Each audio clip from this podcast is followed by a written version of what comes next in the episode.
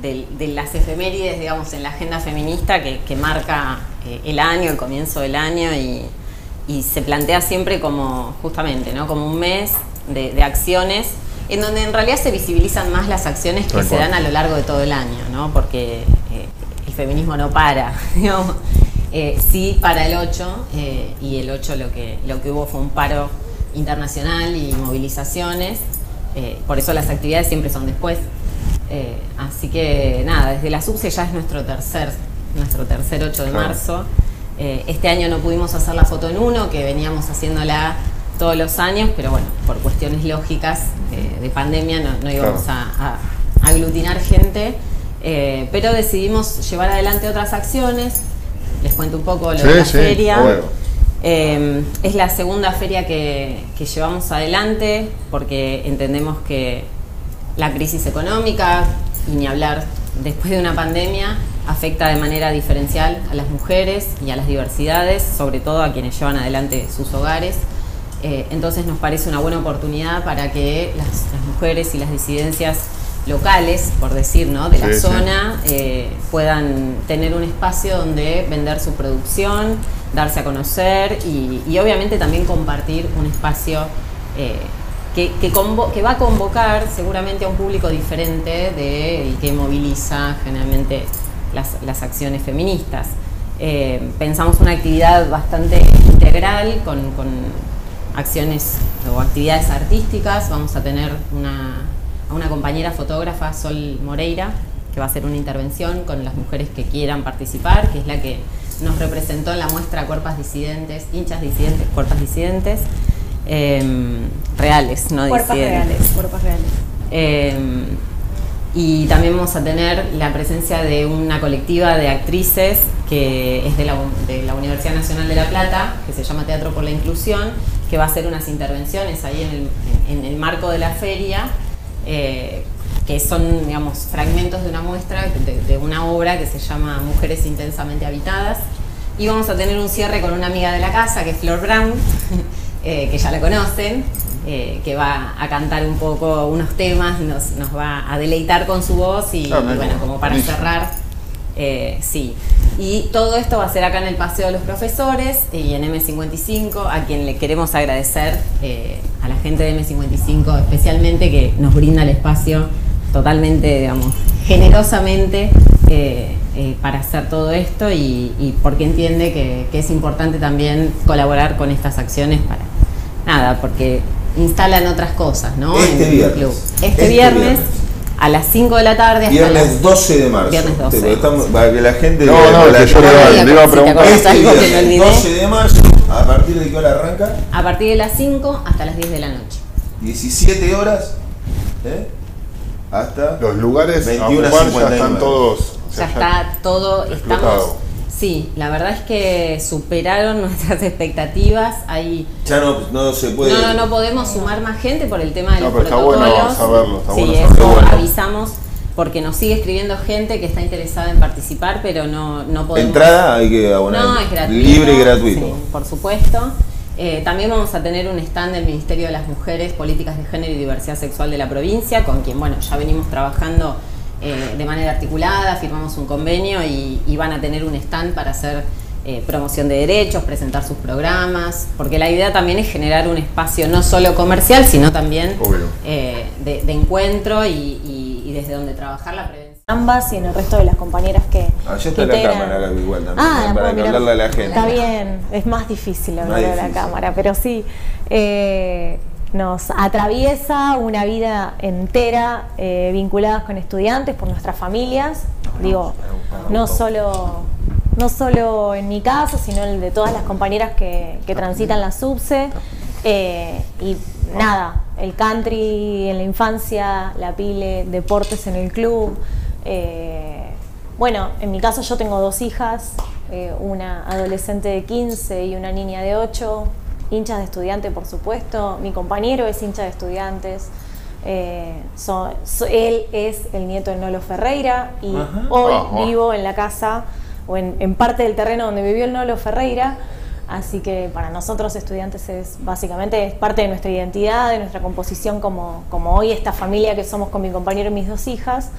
eh, y es un amor eterno, de, la cuna de cajón literal, eh, se sufre, se disfruta y hoy militar, una causa que nos atraviesa tanto a Pau, a mí, a Guada, Maya, Pony, a todas nuestras compañeras Analac, eh, como pinchas, pero también como feministas, es un enorme orgullo y es un compromiso inmenso. Por eso nos lo tomamos así, le dedicamos tantas horas, a veces a destiempo, a veces a contrapelo de lo que la familia necesita. Eh, poniéndole todo lo que podemos, la cabeza, nuestra profesionalización, Pau es abogada especializada en género, yo soy periodista y docente, el resto de las compañeras todas tienen una profesión desde la cual aportar eh, a este espacio, así que nada, vieron, se me quiebra un poco porque me emociona esta oportunidad que es histórica también y, lo de la SUBSE nos resulta fundacional, por eso nos, nos compromete y nos emociona tanto participar, porque eh, es, parte de, algo impensado hace algunos años, que, nuestro club tenga este espacio para que podamos trabajar por las mujeres, por las disidencias, por la igualdad, eh, por, los derechos de todos, para que nada más y nada menos que para ser iguales. Eh, en el club que amamos. Igual dejó la vara altísima, dijo, vivo en una casa, no nos No, toma pa' vos. Está listo, eh, bueno. Habla de tu abuela. Queremos, no, hay que hacer una calle, una escuela en la casa del no, lo olvidaste. Hay que ir ahí, obvio. Vamos. Hay que ir a hacerla ahí. Sí, porque parece que no estaba. Sí, sí. Eh, no, Ahí se te toma igual. la casa del Nolo Ferrer. No, no, no, nadie, yo tampoco. En tu casa también. La de nadie conocide. Eh, pero bueno, no, pero tengo una abuela que seguro está escuchando, porque ella, eh, la radio es eh, todo, porque ella no ve prácticamente, entonces eh, la radio es su conexión con el mundo y estudiantes es todo lo que le importa en la vida. Amelia. Es Amelia Ranz y le decimos Yaya, es abuela. y si está escuchando ya está, debe estar llorando. lo que pasa es que es un poco terma, mi abuela, pero un poco mucho. Eh, ¿Cómo nunca le hicimos la nota sí, a tu abuela? Te doy, te doy el. Ah, eh, eh, mi abuelita es así como. bueno, bastante bastante intensa con el tema de estudiantes y lo único que le interesa es el mercado de pases, cómo nos fue el domingo. Después yo le cuento cosas a la sub, se le interesan lo más mínimo. No, porque en esencia es un poquito machirula, digamos, pero. Eh, pero, no, no, pero aparte es. Y esto lo voy a decir, total, no debe haber nadie escuchando. Estamos entre nos sumamente antitripera mal, pero mal. Y no quiero contar cosas porque estamos en una radio. No, pero ha hecho cosas que. No, no se cuenta. Eh, no, es muy terma, muy terma y tiene 89 años. De ahí viene todo.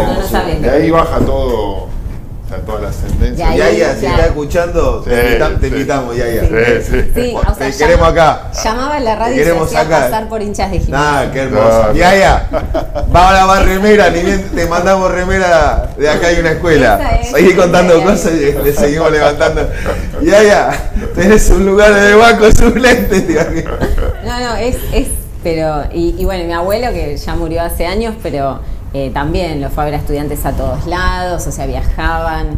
Eh, era, era, digamos, su, forma de vida para, para, ellos. Él estuvo en, la subcomisión de golf, jugaba al golf en el club. Eh, y también bastante machirulo. Y yo pienso, mira, me estás viendo desde allá, acá en el club haciendo feminismo, ¿no? Qué, qué, increíble. Pero bueno, es un poco esa la herencia, bueno, mi vieja también. Eh, que es con la que veníamos a, la cancha en esos 90 fatídicos, solitas las dos, con mi tía, y, bueno, a, mojarnos ahí a que nos caen a goles, y era así todo, y seguíamos viniendo. Eh, pero bueno, eso es eh, para, para nosotras, estudiantes, es una forma de, vida, o sea, no, se puede pensar como algo accesorio a la vida de una, ¿no? Es como, bueno, estudiantes, o sea marca el pulso de la familia, marca el brindis de, la reunión familiar, eh, es eso. Eh, todo, horarios. y todo, todo. La organización familiar, claro, bueno, fue estudiantes, hay que. es eso. Un partido, para que me, voy a, me voy al fútbol. Un partido si tienen que elegir por diferentes motivos, recuerdo, que lo hayan disfrutado, no importa cuál. la ida de la Libertadores en, un, en el único que fue un recibimiento tan mm. espectacular y tan increíble, era una marea de gente y humo y la bandera bajando por la tribuna descomunal. Yo tengo una... Que, que te interrumpa, que hay como, o sea, el protocolo. Viste que todos dicen, no, ¿qué es el Bueno, el protocolo es un instrumento, es una norma interna que establece mecanismos, establece principios de intervención eh, ante situaciones de violencia de género que tengan impacto institucional, digo, que se, den dentro de la institución o afuera, pero que de alguna manera afecten a la institución y que ameriten una respuesta del club, eh, digamos, de abordaje o bien, digamos, de alguna toma de medidas. Eh, esa es una demanda que, muchos clubes todavía deben.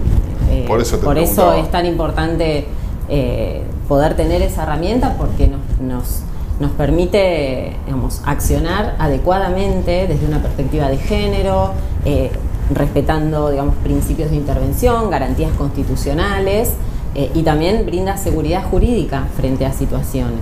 Ese es como el, gran... No, yo digo, te, lo preguntaba porque bueno, hace poco ocurrió un caso, o sea, conocido en el club y todo el mundo se queda como, bueno, se activó el protocolo y por ahí la falta de información en, en, la gente no se sabe que es algo que bueno que fue impulsado por la subsecretaría que es muy importante, por eso te, preguntaba, digo, en eso, viste, que por ahí la gente se queda con, bueno, sí, se activó el protocolo, pero es como que por ahí... Como es un, y no hay ente, el claro, no hay información por ahí al respecto, pero digo, por ahí por falta nuestra, ¿eh? no porque ustedes no la digan, es como que por ahí, viste, que mucha gente dice, ah, está el protocolo, pero bueno, por eso te preguntaba qué es y cómo es que se acciona en una situación. Claro, es que el protocolo justamente establece mecanismos para poder, digamos, accionar frente a situaciones, ¿no? Digamos, accionar eh, tomar medidas, eh, llevar adelante políticas.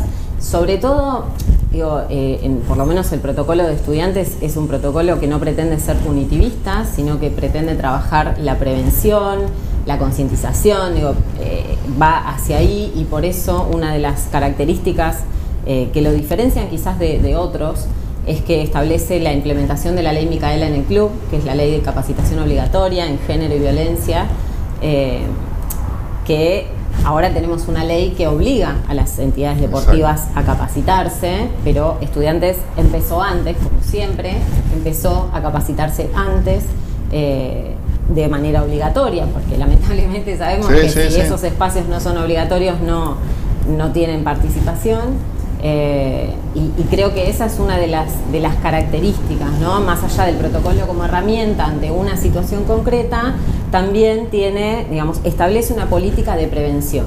¿no? Bueno, hay que capacitarse, hay que empezar a desarmar eh, cuestiones que están muy arraigadas en los clubes como en toda la sociedad.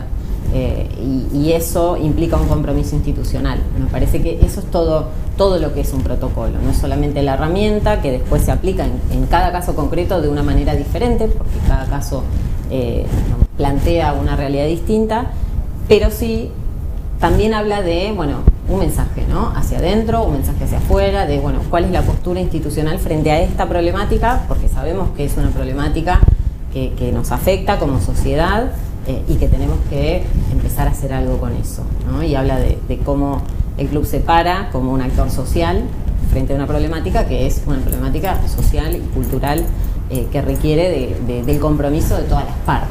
Eh, e, eso es el protocolo, es un montón de cosas el protocolo. Em, vuelvo a lo que te decía hoy, la implementación de la ley Micaela para mí fue una de las, de las acciones, no sé si coincidís Gaby, pero fue una de las acciones más importantes eh, a nivel institucional porque empezamos capacitando a la comisión directiva con Dora Barrancos, o sea, la persona, la asesora presidencial en materia de género y diversidad vino a estudiantes a capacitar a la comisión directiva. Eh, capacitamos al plantel profesional de fútbol, seguimos con todas las, digamos, las estructuras de fútbol, de las disciplinas, y generamos espacios para que eh, las personas que, por ahí no están adentro de la institución, pero que son de, la, digamos, de las agrupaciones, también incorporamos a filiales, puedan también eh, tener esos espacios. Entonces, eso para mí es una de las cosas más importantes eh, que en realidad tienen que ver con esos tres años de los que vos hablabas, ¿no?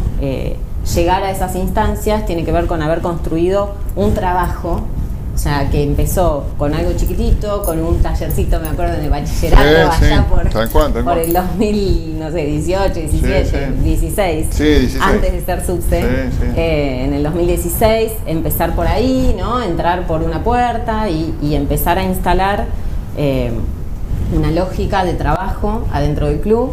Eh, y a, mostrar la necesidad de empezar a remover esas estructuras, esas lógicas, esas prácticas naturalizadas, pero que tienen que ver un poco con esto, ¿no? con la desigualdad, con la discriminación, la violencia que, está en la base. No, yo te pregunté digo, por lo importante que es muchas veces que eh, ante distintas situaciones eh, interceda o, participe gente que conoce del tema. Esto digo, hago mención porque por ahí hay, la semana pasada o la semana por ahí hay gente que plantea, eh, hicieron acá en una escuela y no hablaron de lo que pasó con García. Pero, o sea, si vos no tenés herramientas y no conocés la problemática y no, no manejás cuestiones legales, a veces es mejor que o sea, uno no decir nada, pero no porque uno lo omite como diciendo estoy de acuerdo. Claro, porque digo, porque uno no tiene las herramientas. un comunicado oficial, tú claro, hay un comunicado oficial se está esperando a que la, justicia eh, tome las medidas que correspondan de acuerdo a la gente que conoce.